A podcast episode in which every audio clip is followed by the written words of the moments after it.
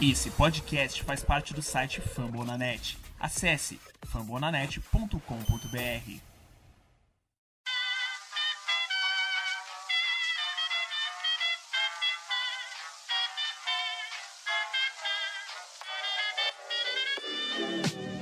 Mais uma rebatida forte. E ela tá fora daqui!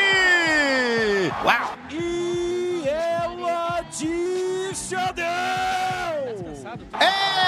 É home run! Aquele abraço.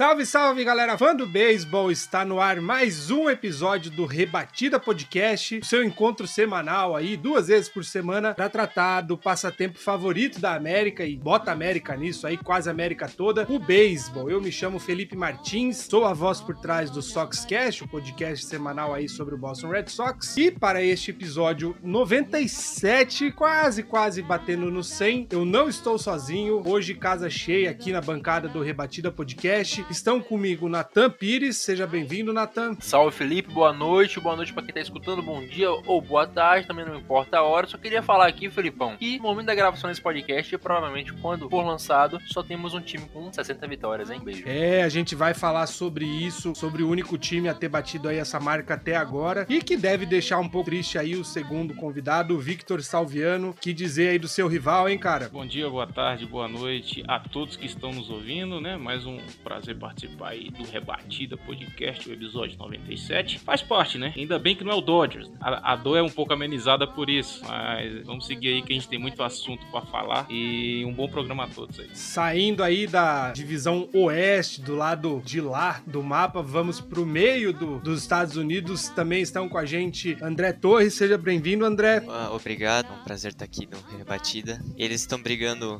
por vitória lá do outro lado, mas aqui no centro, eu e, e o Daniel estão brigando pra ver quem, quem vai ser pior essa temporada, né?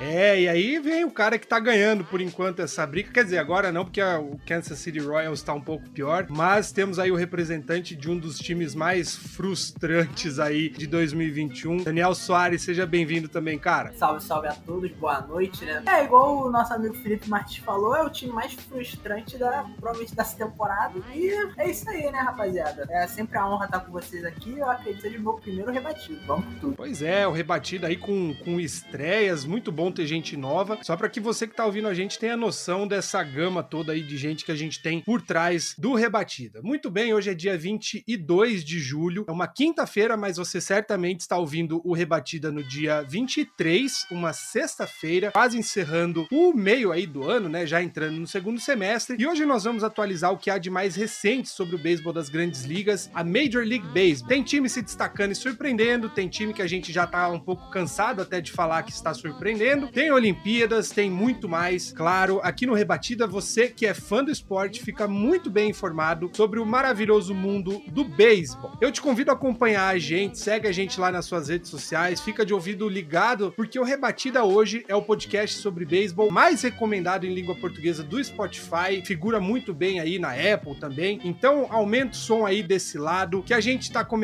aqui desse, com trabalhos técnicos da nossa querida editora Luke Zanganelli e a incrível gerência do Danilo Batista, nosso CEO. O Rebatida está no ar.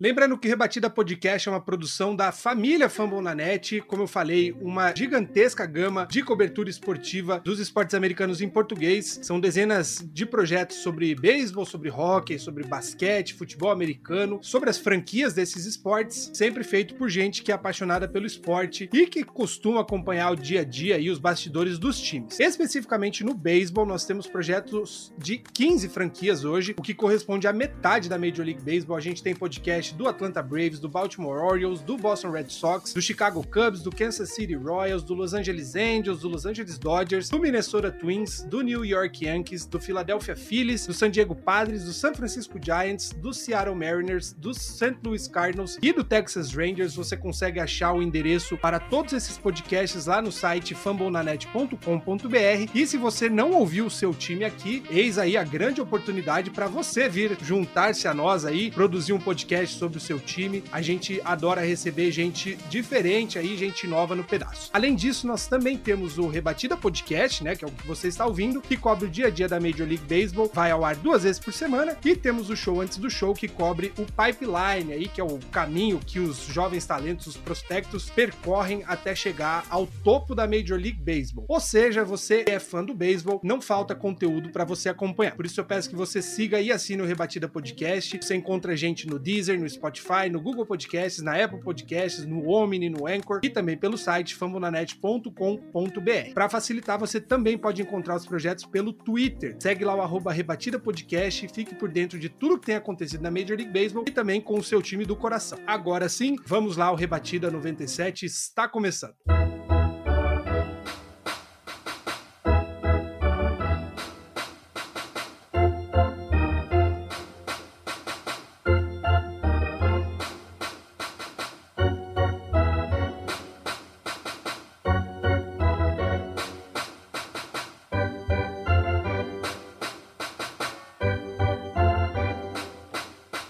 Pois bem, pois bem, a gente abre aqui o programa de número 97, direto falando aí do meio dos Estados Unidos, porque o time mais quente do momento, o Detroit Tigers, acredite se quiser, são sete vitórias consecutivas. A gente tem aqui o André e o Daniel, que são vizinhos aí do Detroit Tigers e têm testemunhado esse avanço. No fundo, no fundo, né, André, não vai adiantar muita coisa, porque eu não acho que o Tigers ou qualquer outro time aí do meio do, do mapa tenha condições possivelmente de bater o Chicago White Sox, que é o líder da divisão. Mas considerando aí um time em reconstrução, e aí eu acho que é legal tanto Daniel e André falarem, é, é interessante ver que um time que não tinha muitas pretensões de nada finalmente começa a mostrar algum, algum sinal, né? Sim, eu acho que nenhum, nenhum dos quatro, incluindo o Indians, tem, tem condição de, de chegar na liderança e passar o White Sox. E, cara, o mais engraçado é que essa, essa, essa série de sete jogos do, do Tigers veio depois deles levarem uma varrida do Twins, cara, lá em, lá em Minnesota. Isso chama bastante atenção. A maioria dos. A maioria não, né? Vários times da, da, da nossa divisão tá, tá em rebuild e chama bastante atenção que o Tigers agora tá, tá conseguindo uma, uma boa sequência de resultados, mesmo estando no meio desse processo. É, eu, eu só complementando, complementando o que o André falou, né? Acho que ninguém da divisão central esperava o, o Detroit Tigers estar tá jogando que, tá jogando, principalmente por ser um time de rebuild, né? É um time que tá surpreendendo e varreu, a, varreu Minnesota nessa, nessa última série pós All-Star Game. Eles conseguiram ganhar Minnesota tanto no Doubleheader quanto no jogo de domingo. E Detroit tá, tá melhorando, é um time de rebuild que tá surpreendendo e vamos ver o que, que, o que, que, que, que o futuro espera, é, guarda para o, para o Detroit, né? É, é um time interessante, né, Victor? A gente fala que o, o, é bem provável, na verdade, que o Tigers seja um time mais pro futuro aí para fazer barulho, mas é um time que ao longo dos anos aí veio construindo com depois até, né, da passagem do David Dombrowski, que é o cara que basicamente dizimou a, a, o sistema aí dos prospectos para poder tentar trazer um título, a exemplo do que foi feito no Red Sox também. E, e agora finalmente o time aí depois de uns sete anos, oito anos, começa a ressurgir, né? Inclusive acho que essa essa sequência aí de vitórias coloca o time numa, num patamar que não era alcançado desde 2013, que foi os anos aí 2013, 2014, que o, o Tigers não, não liderava, enfim, não, não ganhava. Foi quando foi a última vez que acho que ganhou a divisão, né? Então é, é interessante, né, Victor, a gente vê que finalmente o trabalho tá, tá gerando algum fruto, né? Então, o, o Ávila, que é o GM, ele é um, um GM tido como muito duro em negociações, né? Tentaram aí tirar o Matthew Boyd na, nas últimas temporadas e, e, dizem que o preço que estava se pedindo era muito alto, né? Até se criou aquele paradigma do preço Ávila, né? Que brincaram agora que o Texas Rangers talvez estaria querendo cobrar pelo, pelo Joey Gallo. Né? Trouxeram um, um, baita treinador, na minha opinião, né? Foi o AJ Hint, que foi campeão da, da World Series com o Houston Astros, deixando aquela parte se, se foi merecedor, se não foi do roubo de sinais de lado, mas é um baita treinador que aceitou esse desafio de vir para Detroit justamente para porque acredita no projeto, acredita nos prospectos que tem lá. E o Tigers, o, o Tigers engatou sete vitórias consecutivas, né, depois do All-Star Games, coincidindo com duas varridas, uma no rival de divisão Minnesota Twins e outra no Texas Rangers. É a sequência de vitórias mais longa do Tigers desde que venceram oito partidas em 2016. E também é, com essas sete vitórias, eles empatam com o total de vitórias conquistado em 2019, que foi a última temporada completa que a gente teve da MLB. O, naquele ano, os Tigers foram 47 e 114, né? E nessa atual temporada, eles chegaram aí aos 47 e 51. Então ainda tem muita coisa para passar debaixo, de, tem muita água para passar debaixo dessa ponte, né? E a gente tá falando de um time bem limitado. Eu não acho que é um dos piores da Liga Americana. Na minha opinião, tem time pior e até na MLB em geral, mas que com certeza é limitado. Ainda mais se a gente olhar que eles perderam nomes importantes nesse mês de julho, como o, os relievers Rony Garcia e Michael Filmer, uh, os starters Spencer Turnbull, Júlio Terreran, o José Urenha, Matthew Boyd, que é o principal nome dessa rotação, o shortstop Nico Godrum, todos estão lesionados, né? E daí eles conseguiram uma confiança com alguns garotos que subiram para tentar sustentar essa rotação. É só olhar que conseguiram passar zerado em três partidas dessas sete, né? E em uma delas perdeu por uma corrida, é, levou uma corrida só, né? E isso é impressionante. Somando a nomes como o de Tarek Scuba, o Casey Mice, o Matt Manning e Tyler Alexander. Né? E em meio a tudo isso tem o Mig Cabreira, com uma média de rebatidas em torno de 29%, né? Ele que chega para essa temporada até aqui, dia 22 do 7, com 7 home runs, 39 RBIs. E olha que ele está querendo mais, hein? Atualmente ele está em 39 em hits, com 2.931 e pode chegar às suas 3 mil rebatidas fácil, fácil. Por isso que ele já está entre os melhores, né? É, ali no, no, no Hall da Fama, todo mundo já brinca com isso, né? E tem um dos melhores RBIs da, da história da liga, né? E atualmente ele está empatado com um dos principais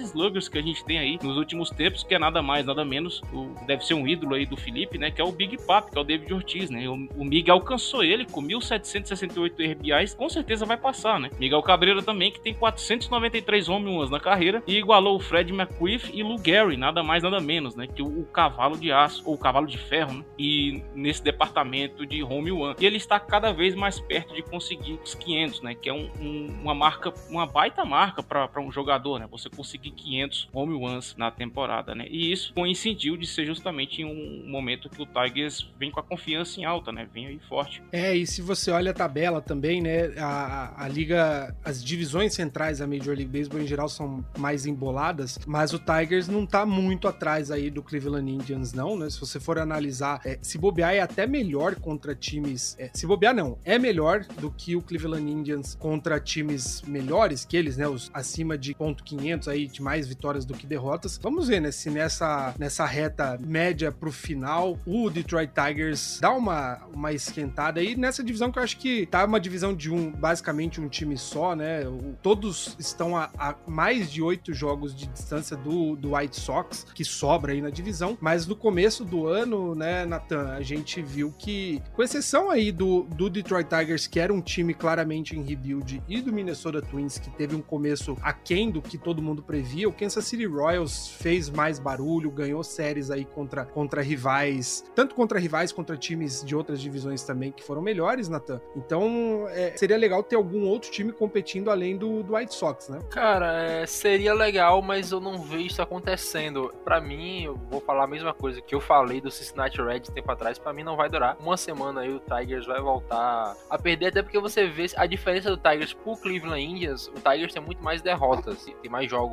Para mim não vai se manter, mas seria legal ter um time brigando na divisão, porque você vê, por exemplo, a divisão de vocês, a, a, a é, East, né? Tem Tampa e Boston ali brigando, Yankees que toda hora parece que vai, mas não vai, parece que vai, mas não vai. O Blue Jays, mesmo estando a 10 vitórias atrás do Boston, é um time que tá positivo, querendo ou não. E nas outras divisões você vê uma, uma certa briga, até a divisão do Mets, que é uma bosta, tá pelada por baixo, tem uma briga. Tirando as duas centrais, que não tem briga nenhuma. Uma, o Milwaukee tá muito na frente, e essa daí, o White Sox tá muito na frente, sem previsão de ser alcançado, né? Eu sou meio cético quanto a esse Tigers. Tá bem, o Jared Goff foi no estádio esses dias aí, deu sorte, mas não consigo botar fé pra, a longo prazo para de fato engrenar na temporada. Me desculpa, Vitão, mas eu não boto fé. É, e a gente, para não sair aí da divisão central, né? Falando em times da Liga Americana na divisão central, que história é essa, Nathan? De Yermin Mercedes aí, o Yerminator, aposenta, desaposenta no intervalo de menos de 24 horas. Que papo é esse, cara? Cara, o cara, ele acabou de protagonizar, a gente pode ligar aí pra quem faz o Guinness, porque foi a aposentadoria mais rápida da história. Ontem ele meteu aí que tava aposentado, ia deixar o beisebol. O Ultra até falou com a gente, né, que foi estranha a forma que aconteceu, eu não acompanhei bem de perto, mas os números dele abaixaram, La Russa é, brigou com ele em algum jogo e ele acabou indo pra AAA. Aí deu alguma coisa na cabeça, algum problema familiar, talvez, e meteu que aposentar. Hoje apagou o post que falou que ia aposentar, meteu uma fênix ali, eu já quero deixar também um aviso aqui. Cara, não precisa botar a letra maiúscula a cada palavra. Isso doeu o olho de ler o que o Mercedes escreveu. Mas falou que tá voltando, pediu desculpas, falou que reconhece o talento que tem, quer ser o melhor jogador e voltar para as grandes ligas. Então agradeceu a organização, pediu desculpa e falou que ia dar sangue. Para mim, isso continua estranho isso acontecer. É, ele teve, ele teve aquela polêmica, né, no começo do, da temporada em que um, um dia ele rebate uma bolinha aí na, numa contagem de três bolas e 100 strikes, e aí o técnico do cara vem a público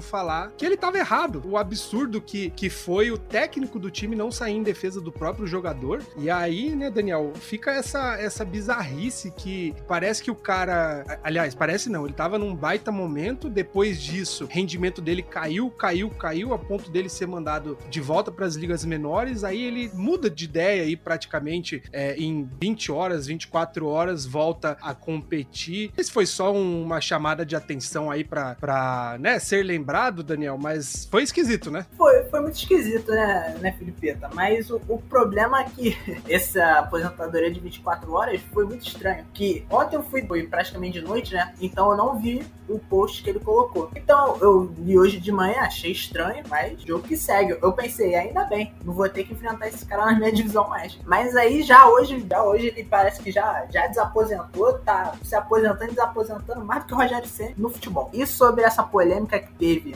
dele bater um home run na contagem de 3-0, foi contra foi contra o Minnesota, um jogo em casa, que eu lembro que eu tava assistindo esse jogo, já tava uma goleada. Se eu não me engano, foi um. Tava um 12 a 0 o placar, 13 a 0 E Minnesota tava muito mal nesse período. Foi aquele período que Minnesota tava no mês muito ruim. E eu lembro que quando teve esse problema, eu nem me importei muito, porque o cara é pago para bater home run, então não tem muito do que, o que discutir dessa, da, dessa polêmica. E o, o Tony La Russa, né, foi, o Tony La Russa já foi, foi logo após do jogo criticar o jogador que tá fazendo o trabalho dele, né, então fica difícil. É, essa questão de regras não escritas, né, o Victor até tinha pedido a palavra aí, porque com o Tatis Jr. foi a mesma coisa, né, quando o cara tá jogando bem, vem gente criar polêmica com coisas bestas, né? E claramente isso, isso desanda a cabeça do jogador, né, Victor? Então, Felipe, eu ia comentar justamente isso, né? É, eu não sei que tipo de criação o Yermin teve,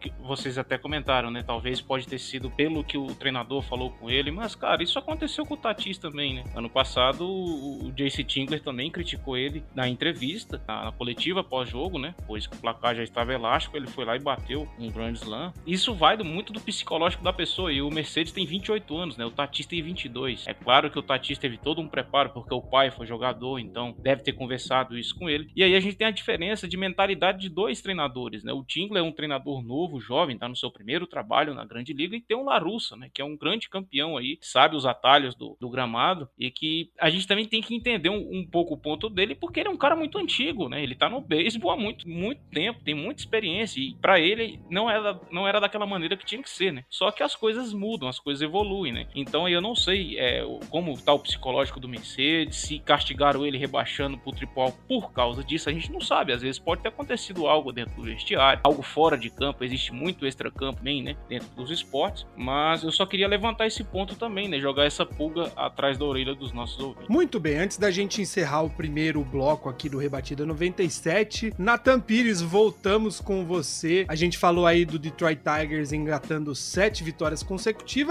um time quente, mas desde o começo da temporada aí tem um time que começou em alta praticamente e não parou mais. San Francisco Giants é oficialmente o primeiro time e único até o momento a alcançar 60 vitórias. Nathan já homenageando aí o nós, lembrando, né, do nosso amigo Guto, esse beisebol de abril tá durando demais para o San Francisco Giants, né? Primeiro foi a série contra o Padres, beisebol de abril. Primeiro time a encontrar a chegar a 30 vitórias, beisebol de abril. Primeiro time a chegar a 50 vitórias, beisebol de abril.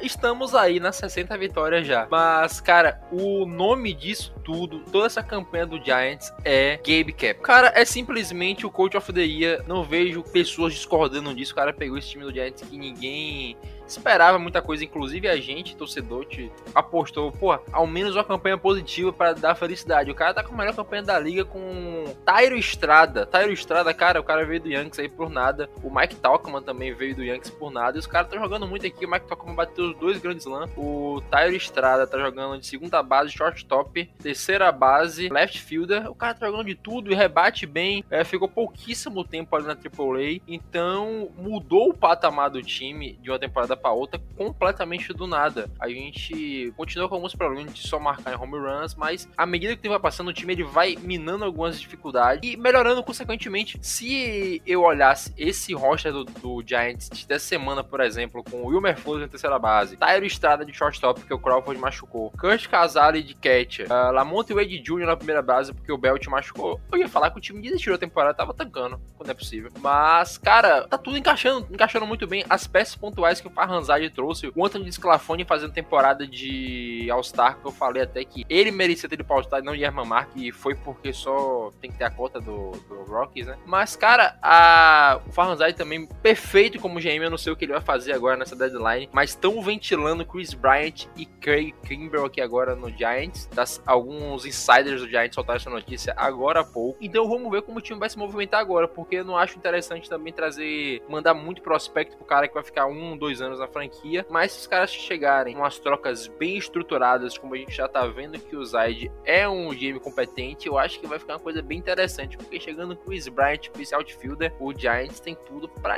dar uma enchida de saco ainda maior nessa temporada. Mas voltando a falar, Gabe Kepler, coach of. O cara ontem simplesmente leu o Dodgers completamente. O cara, todo o jogo, o Filipão, nos primeiros 35 jogos da temporada, o Kepler usou 35 escalações diferentes. O cara simplesmente muda o time para cada pitcher que ele vai enfrentar. Ontem mesmo, contra o Dodgers, o cara escolheu o melhor confronto pro pitcher todas as vezes. O pitcher sempre entrou em vantagem, ele é perfeito. No jogo que o Tyler Rogers entregou também contra o Dodgers, né? A gente entrou com a vantagem de duas ou foi uma corrida na última entrada, ele entregou o home run pro walk-off do Will Smith. Ele simplesmente falou que o Rogers tava ansioso pra usar o Rogers no próximo jogo, encheu a bola do cara. O cara simplesmente tá se tornando um técnico do caralho, fã do Gabe Cap. É, e o que eu acho legal, Nathan, é que eu acompanho mais o Red Sox, naturalmente, e eu vejo muita semelhança, né? Aliás, não é muito difícil de ver, porque são os dois melhores times, não em recorde, mas o Giants lidera aí uma, a, a, a Liga Nacional, o Red Sox é um dos, dos melhores times da Liga Americana. Os dois times saíram de expectativas baixíssimas para estar tá no topo, e para os dois casos, são elencos mo montados aí com nomes que muita gente poderia colocar como segunda linha, terceira linha até, mas tem um técnico que consegue é, motivar o time, parece meio professor Pardal, né? O, o, Alex Cora também, no caso do Red Sox, montou aí infinitas lineups desde o começo do ano, mas consegue ganhar jogos, né? Que no fim do dia é o que, o que de fato importa, né? Então, é a importância de você ter um, um bom técnico, né, à frente da equipe. E aí, o outro exemplo que a gente pode ter é o próprio Yankees, né? O Yankees que tem um elenco bom, de certa forma, né? Há quem conteste, mas é um elenco bom no papel. E o time não engrena, não engrena. O, os torcedores querem a cabeça do Aaron Boone por ser apático, não resolver nada no time. E aí que a gente vê mais ainda a importância de um, de um técnico que, né, a gente falou do, do Larussa, que é um cara mais velho e tal, mas um técnico mais acostumado com a, a linguagem do jogador contemporâneo, né, o cara que tá mais próximo de idade e até de tempo de jogo. O Kepler e o Cora há pouco tempo jogavam, né, até os anos 2010, mais ou menos 2000, 2010 jogavam, e eles são muito mais próximos em idade e em realidade do atual elenco dos times que eles, eles são técnicos do que um Tony Larussa que jogou há, sei lá, 20, 30 anos, né? Cara, o que o não é segredo também, o Vitão até pode ratificar isso depois. O Bruce Bolt, né, que era o nosso antigo técnico, é, sempre que chegava no Spring Training havia uns casos que ele chegava e motivava, falando: essa temporada iremos ganhar o melhor anel, o próximo anel é o melhor anel. Enchia a bola dos caras Spring Training. O Kepler ele chegou essa temporada e meteu um: vem, vamos trabalhar. Foi esse o discurso dele. Mas é bom ver a evolução do Gabe Kepler como treinador. Temporada passada ele era horrível para tomar decisão, para mudar pitch, fazer esse tipo de coisa, ajustar a lineup, mas o cara simplesmente está se transformando de temporada para outra. No Phillies ele não foi um técnico, foi negação. Isso de passar, ele saiu com campanha histórica negativa. Aqui no Giants a campanha dele histórica como técnico já é positiva agora, mas é muito bom ver um cara novo como técnico e evoluindo junto com sua franquia que também vai evoluindo. Claro, espero que ele vire Bruce Bolt, mas ele tem tudo para se tornar um dos grandes técnicos dessa liga nos próximos anos. E eu acredito. Eu ia falar justamente o que o Felipe falou,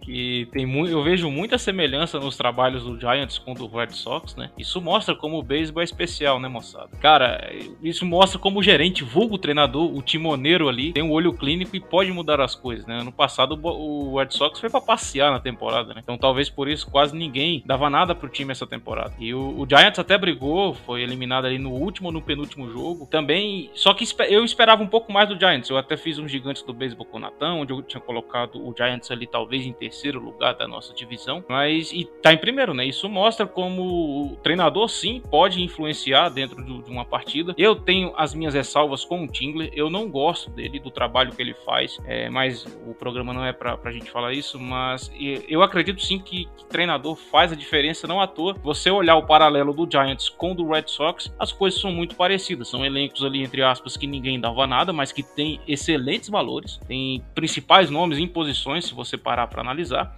E o treinador tá sabendo extrair, a palavra é essa, né? Tá, tá sabendo extrair o melhor de cada jogador e tá conseguindo fazer essas campanhas maravilhosas com o Boston Red Sox e o São Francisco Giants. Muito bem, antes de a gente, aliás, concluindo, né, esse assunto, a gente destaca aí esses, esses trabalhos, né, que o Cora e o Kepler estão fazendo. É, eu acho que o Nathan deve viver um pouco da, do mesmo sentimento que eu como torcedor, que é muito bom ver um time se destacar depois de tanta gente subestimar o trabalho que um técnico pode fazer, né? Eu, eu puxo aqui a, a orelha de alguns colegas meus de rebatida, porque no começo do ano muita gente subestimou o que o Red Sox era capaz de fazer, e eu, eu aponto isso também no San Francisco Giants. Claro que o San Francisco Giants é ainda mais surpreendente porque talvez não tivesse uma, uma baliza, né? O Alex Cora já tinha vencido aí uma, uma World Series com o Red Sox, mas escancara que nem sempre o melhor time é aquele que tem os melhores jogadores, né? E sim conjunto que é bem gerido por um bom técnico, por um bom front office, que é o que de fato vai se, se destacar e despontar entre os times, né, Natan? E, Filipão, uma coisa que eu tô percebendo nesse elenco do Giants é que vocês devem concordar também que é muito bom quando você vê que seu elenco tá unido. Ontem mesmo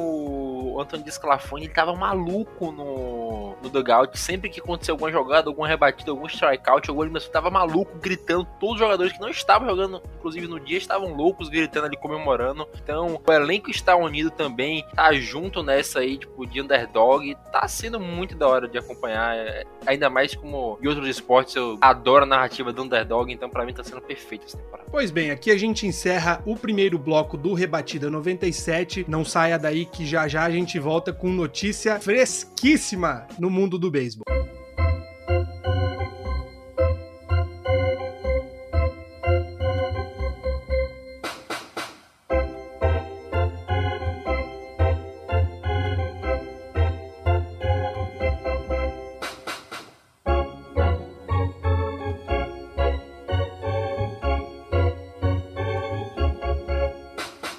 Pois bem, estamos de volta para o segundo bloco do Rebatida 97 e de cara, dessa vez a gente não vai furar na semana retrasada, logo que a gente encerrou o programa, nós fomos levamos uma rasteira, né? Porque a gente foi pego de calças curtas com uma notícia que saiu logo que a gente parou a gravação da troca entre o Atlanta Braves e o Chicago Cubs, né? A gente vai falar, obviamente, do hot stove aí do mercado de trocas da Major League Baseball, mas hoje, Daniel, a gente não vai ser pego de surpresa, porque enquanto a gente está gravando, a primeira grande movimentação da, do mercado de trocas aí se aproximando da, da data limite de trocas, da deadline, o seu Minnesota Twins finalmente achou aí um comprador para o Nelson Cruz. Nelson Cruz vai aterrorizar a gente agora na divisão leste da Liga Americana, que se já era complicada, Daniel agora ficou pior ainda, hein? É, Felipe, é, a gente acabou de ter essa informação, acabou de sair que o, que o,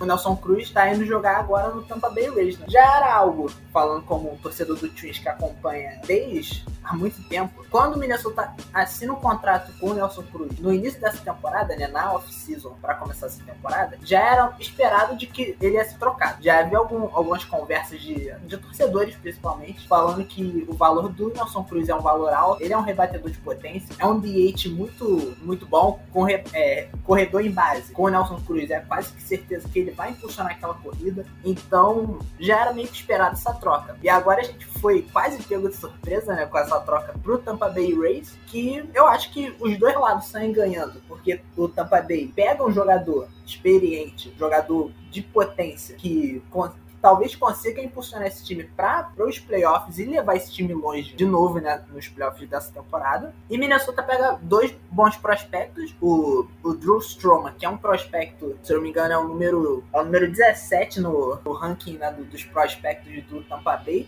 É um pitcher que é o que Minnesota realmente precisa de pitchers para melhorar esse time. Eu acredito que tenha sido uma troca, aquela win-win, né? Foi uma win-win tanto para Minnesota quanto para o Tampa Bay. Agora vocês aí que, que se virem para tomar conta do Tampa Bay Rays, porque Nelson Cruz não tem pena não. É, a gente fala aí da, desse mercado de trocas, até para você que tá ouvindo o Rebatida não achar que a gente é desonesto, o povo aqui é, é prova que a gente ia falar de como estava parado o mercado de trocas. Faltam oito dias para encerrar a janela de negociações entre os times e até então a única grande troca, grande entre aspas, né, havia havia sido é, na semana retrasada o Atlanta Braves trazer aí o Jock Peterson do Chicago Cubs. O Atlanta Braves que estava necessitado aí de, de outfielders, né, de defensores externos, uma vez que o Marcel Ozuna está indisponível por conta de investigações aí por agressão. E o Ronald Acunha Jr., que hoje, inclusive, foi anunciado que a cirurgia aí de reconstrução de ligamento dele foi completa. Então era um time que estava realmente necessitado. Mas agora a gente vê de fato a primeira grande movimentação visando uma competição nessa reta final, porque o Nelson Cruz vem aí com toda a potência que ele, de 41 anos de, de idade, jogador muito experiente, ele encaixa nessa lineup do Tampa Bay Rays, que é sim necessitada de jogadores desse porte, é um time que, que rebate, aliás, que sofre muito strikeout, tá com uma certa dificuldade de desenvolver, e numa divisão que toda hora já tá muito embolada, né? A gente já falou isso. Mas a, agora a gente começa a ver, né, Daniel, que os times de fato vão se movimentar. Uma vez que um grande nome que já era esperado que saísse, de fato sai, os times que estavam aí tentando ganhar algum, algum gás final, agora sim vão ter que correr atrás, né? É, com certeza. Essa troca foi, na, olhando como, como fã, né, foi essencial para começar a libertar as outras, as outras trocas grandes. É, mas só concluindo o que eu tinha falado, que foi a que eu deixei meio aberto sobre essa troca entre Twins e Tampa Bay, é o Nelson Cruz já não ia ter futuro em Minnesota, ele tinha um contrato só de um ano. E Minnesota, todo mundo já sabe que a temporada de Minnesota já acabou. Não tem como, não vai voltar. E o que eles podem fazer, reconstruir, entre aspas, né? É trocar esses jogadores mais pesados, contrato, e que não, não teriam futuro. Então eu quero aqui, podem gravar minhas palavras, que nos próximos dias a gente vai ter troca. Minnesota vai provavelmente perder o Andreyton Simons, né, shortstop, é um nome que tá bem vinculado em troca. O Byron Buxton tá nessa discussão se ele vai ou não, se ele vai ser trocado, ou o Minnesota vai tentar manter, porque ele é um jogador muito, muito, muito consistente, né? Ele se lesiona bastante. Então fica difícil para saber se ele vai ser um super um superstar, ou se ele vai se manter sendo um jogador que se lesiona sempre que começa a jogar muito bem. E outro nome que surgiu também em troca, ainda falando de Minnesota, outro, time, outro jogador que surgiu, o nome em troca é o Max Kepler, que é o, que é o right fielder, que provavelmente seja um dos rebatedores mais consistentes de Minnesota. Quando o Kepler aquece, quando ele finalmente fica, fica bem na temporada, o time meio que desponta. Então a gente são, pra mim, são esses três nomes que Byron, é, três nomes são Byron Bucks, Andreyton Simon e Max Kepler, são três nomes que a gente pode, pode ficar de olho nessa, nessa reta final de troca. E para complementar sobre o Tampa Bay, é, o Nelson Cruz para lá além de ser um All-Star, né, de ser um Silver Slug, um rebatedor muito bom, ele coloca o Tampa Bay em outro, outro nível, né? Ele coloca agora um realmente um jogador, entre aspas, muitas aspas, um jogador grande numa franquia que não costuma trocar por grandes nomes, né? Exatamente, experiência própria que o Red Sox que joga contra Tampa Bay sempre e que hoje tem o general manager, né, o cara da, dos contratos que estava no Tampa Bay e hoje está em Boston, é um time de mercado pequeno e que não costuma fazer esses grandes investimentos como o Daniel comentou, mas pelo visto o Tampa Bay aí que o ano passado foi para World Series e caiu diante do Los Angeles Dodgers, para esse ano aparentemente o Tampa Bay quer competir e vai, né? O time tá pau a pau com o Red Sox pela liderança da divisão. Tenho certeza que daqui para frente vai pegar fogo. Mas ainda falando de mercado de trocas, André, hoje a gente teve uma notícia, né, que até pra gente esquentar um pouco esse debate sobre quem pode ser trocado ou não, mas acho que é um negócio que surpreendeu todo mundo. Não quer dizer nada, mas também não é, né, só notícia furada, que aparentemente esse ano, ou pelo menos dessa vez, o Whit Merrifield do Kansas City Royals, um dos jogadores mais subestimados da liga toda, vamos dizer que ele está menos longe, para não dizer que está mais perto, né? Ele está menos longe de ser trocado do que até hoje já esteve, né? Sim, é, saiu a notícia que o Royals abriu um pouco para ofertas de outros clubes para o Merrifield sair. Ainda não saiu nenhum, nenhum outro possível, nenhuma possível franquia interessada ou nomeadamente, mas todo mundo sabe que, que várias franquias querem um segunda base a nível Merrifield. Cara, para mim, para mim é interessante porque há pouco tempo ele, ele assinou um contrato muito caro e então se alguma franquia que realmente quer um segunda base e que quiser o Merrifield, vai ter que pagar bem, porque pelo, pelo valor que ele, que ele renovou o contrato com a franquia, vai ter que vir bons prospects aí porque o contrato chama bastante atenção. E outro jogador do, do Kansas City Royals que inclusive esteve teve sendo sondado por clubes tanto do, do estado de Nova York quanto lá da Califórnia, o próprio Padres, que rondou bastante por aí, é o nosso pitcher, o Danny Duff, que de longe é o nosso melhor starter. Pode até ter uma discussão quem teve uma carreira melhor, ele ou o Mike Marner, mas hoje o Danny Duff é o, é o pitcher mais consistente do Royals e já ventilou por aí o nome dele entre Padres, é, o próprio Angels. Também foi comentado em Nova York, mas também nada nada muito forte. Eu acho que o mais próximo mesmo foi, foi os dois lá da Califórnia, agora parece estar tá mais quente dele ir pro Padres. E assim como Merrifield, também tem uma questão interessante dele talvez não sair pelo fato de, de que ele ter completado esse ano 10 anos na franquia e ele ter dito a frase de Bury me a Royal. Falou que quando ele passar, né, para enterrarem ele como um, um Royal. E isso chama bastante atenção. Além dos jogadores do Royals, né, boatos tem um monte, né, mas negócio não tá rolando muito. Estão rolando os boatos aí bastante sobre o, o Story, o Galo. Eu não tô muito inteirado, mas não sei se algum de vocês pode falar mais sobre esses boatos pra gente. O, o Victor pode. Acho que se a gente tivesse o Guto aqui seria mais fácil, porque, como a gente brinca, Nova York se interessa por todo jogador que está em campo. Mas o Victor, por ser aí o, o time que mais fez praticamente trocas visando alguma competição, né, Vitão? O, o San Diego Padres foi um dos times também que se interessou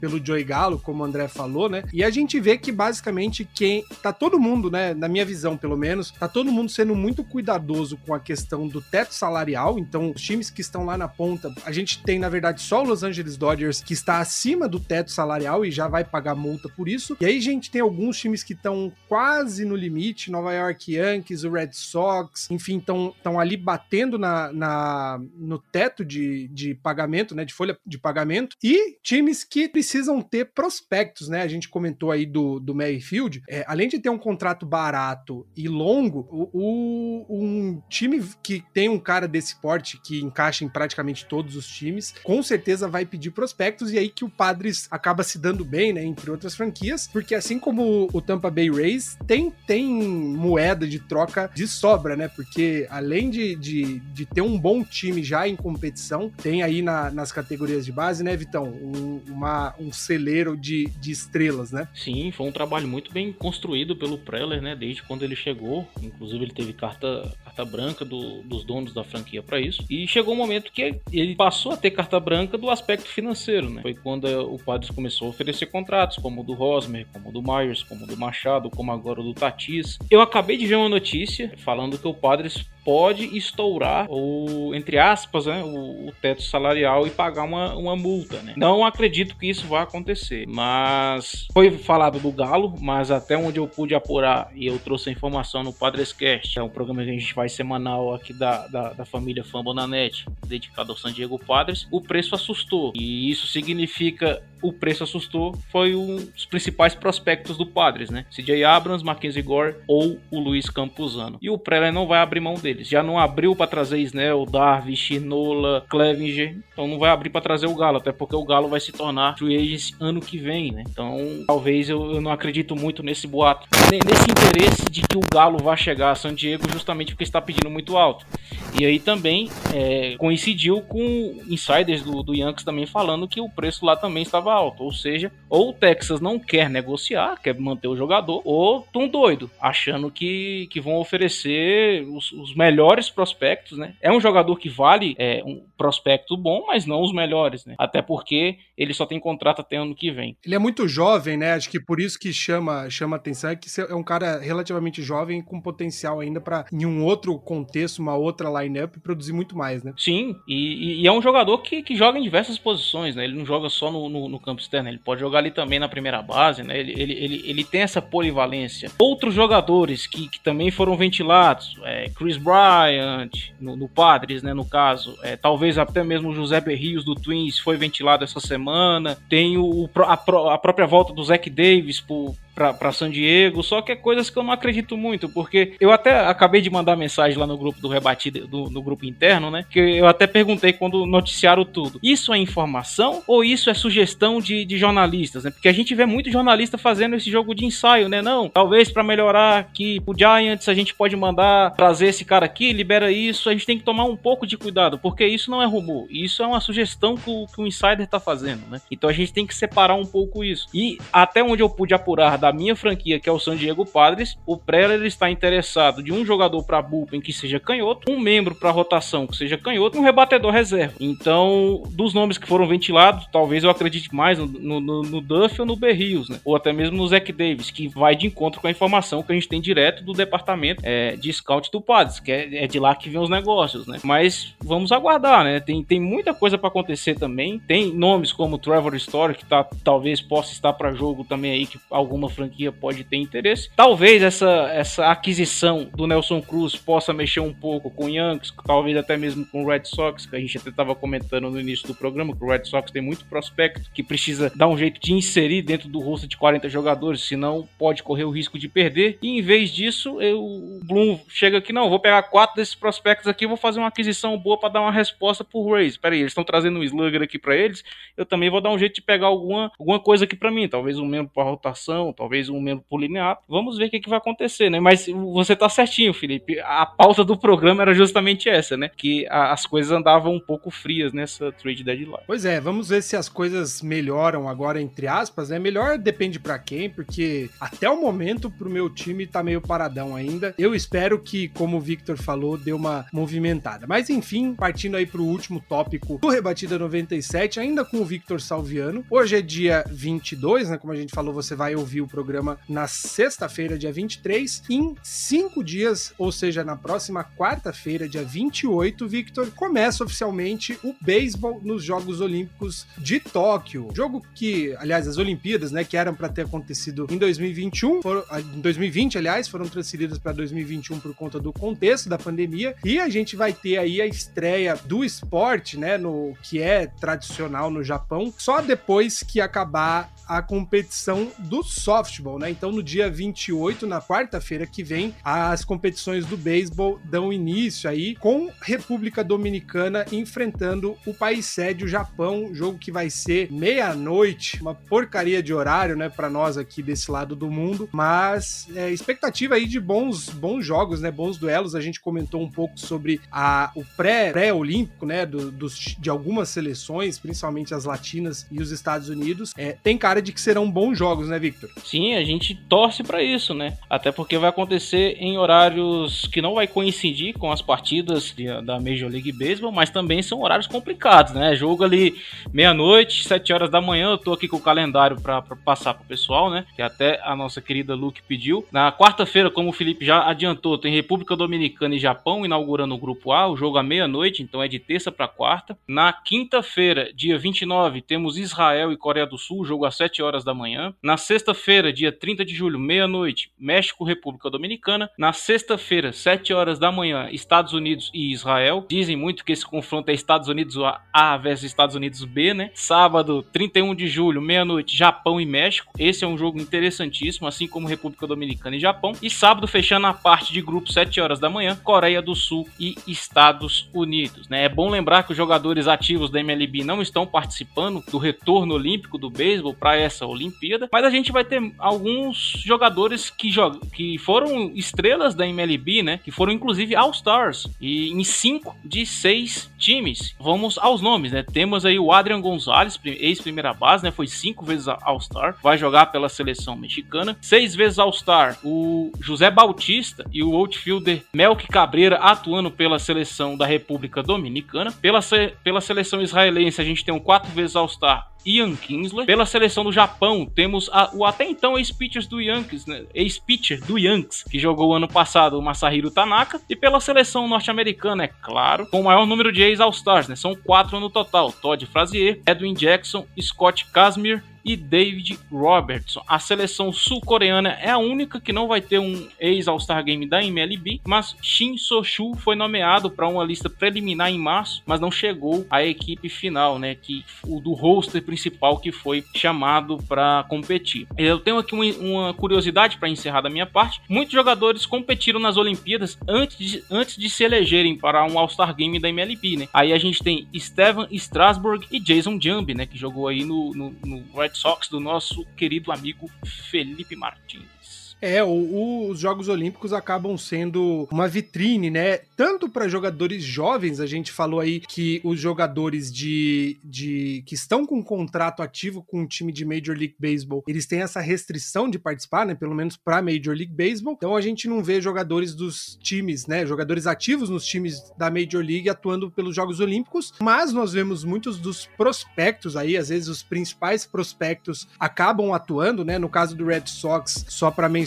um exemplo, nós tivemos, nós tivemos não, nós temos o Tristan Casas, que é o número um do sistema da franquia do Red Sox, está no time dos Estados Unidos e a gente tinha durante o pré-olímpico o Jaren Duran que acabou de subir para o elenco principal do Red Sox, né? Mas também funciona como uma, uma espécie de vitrine para caras que estão sem contrato, né? E às vezes acaba tendo aí uma, uma chance de aparecer um pouco mais aí nessa reta final, talvez chamar a atenção, né, Victor, de um, de um time que esteja precisando de um jogador A ou B, ou até olhando pro ano que vem, um cara que ainda está na, na ativa, o próprio Tanaka, né? Você comentou que faz pouco tempo que ele, que ele arremessou pelo Yankees, é um cara que ainda tem muito gás para queimar, e quem sabe se faz aí um bom torneio, acaba chamando a atenção de, de algum time da Major League, né? Às vezes ele acaba, por conta do torneio olímpico, voltando aí ativa na Major League Baseball. Um exemplo disso foi o Cat Wilson Contreras, né? Ele jogou pela, pela seleção da Venezuela no pré-olímpico, estava sem contrato, e assinou pelo Chicago Cubs, né? Então acaba sendo também uma, uma ótima oportunidade, até mesmo porque são convocados jogadores de línguas secundárias, talvez jogadores ali universitários, e isso também pode incentivar para os próximos drafts da MLB, né? Então com certeza vai ter o, o departamento de scouts das franquias vai estar de olho para observar esses jogadores, né? E tem um, um outro dado também que para a próxima Olimpíada que vai ser em Paris, o beisebol vai sair, né? Mas depois ela vai voltar porque justamente é quando vai ocorrer a Olimpíada em Los Angeles, nos Estados Unidos, em 2028, né?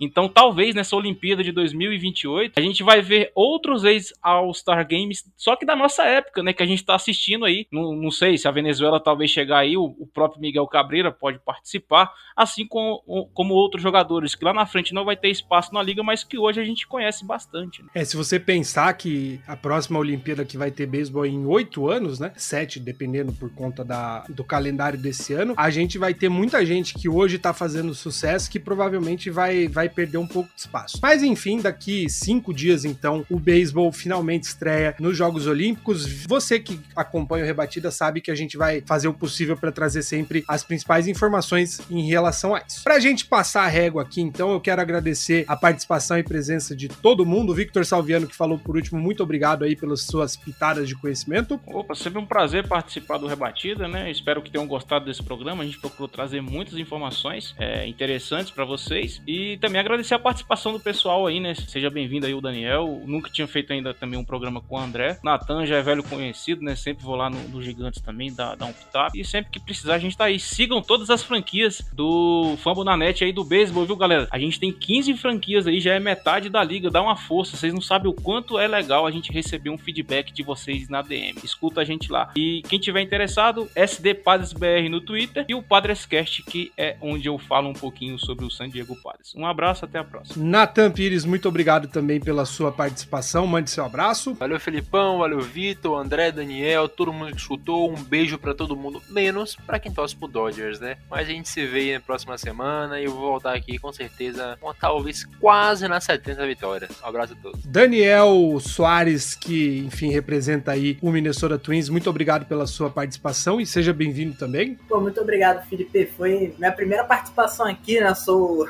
sou, sou o rookie, né, do, do Rebatida. É, mas é, é uma honra estar aqui com vocês. Eu já escutava o Rebatida desde o primeiro, desde o primeiro Rebatida eu já, já conhecia já, e já escutava bastante. Então é, é isso. Para quem quiser me procurar e ainda não sabe, ainda não sabe onde eu fico, eu tô lá no Twitter pelo Impulsion, é só procurar Impulsionando Corridas ou RBI para todos. E você me encontra lá, pode interagir que às vezes eu sumo, mas eu sempre, eu sempre mostro a minha cara por lá. E por fim, não menos importante, André Torres, o cara do Kansas City Royals, brigadão pela tua participação também, cara. É, assim como o Daniel, também sou novo aqui, tô Tô muito feliz por, por poder fazer podcast aqui com vocês. Agradecer, porque é sempre legal um papo de beisebol, ajudar bastante a crescer o esporte no Brasil. E se você não conhece a página do Kansas City Royals, é só você procurar ou no Instagram ou no Twitter, Kansas Royals BR. A gente tá sempre postando atualizações sobre a franquia, que é vontade para conferir e interagir com todas as páginas de todas as franquias do Fambonanet. Abraço. Eu reforço o convite do André, se você gosta de beisebol, acompanha o esporte, fambonanet.com.br, sempre tem texto, muito podcast, toda semana praticamente surgem 3, 4, 5, 6 episódios novos, enfim, 15 times aí sendo cobertos pela nossa rede de podcasts. Com certeza, se você gosta do esporte, tem muito conteúdo para você acompanhar. A gente se despede, daqui 15 dias a gente volta aí com a nossa. 15 dias não, daqui 7 dias a gente volta com a nossa bancada para mais um episódio do Rebatida Podcast. Um abraço e até a próxima. Valeu! go.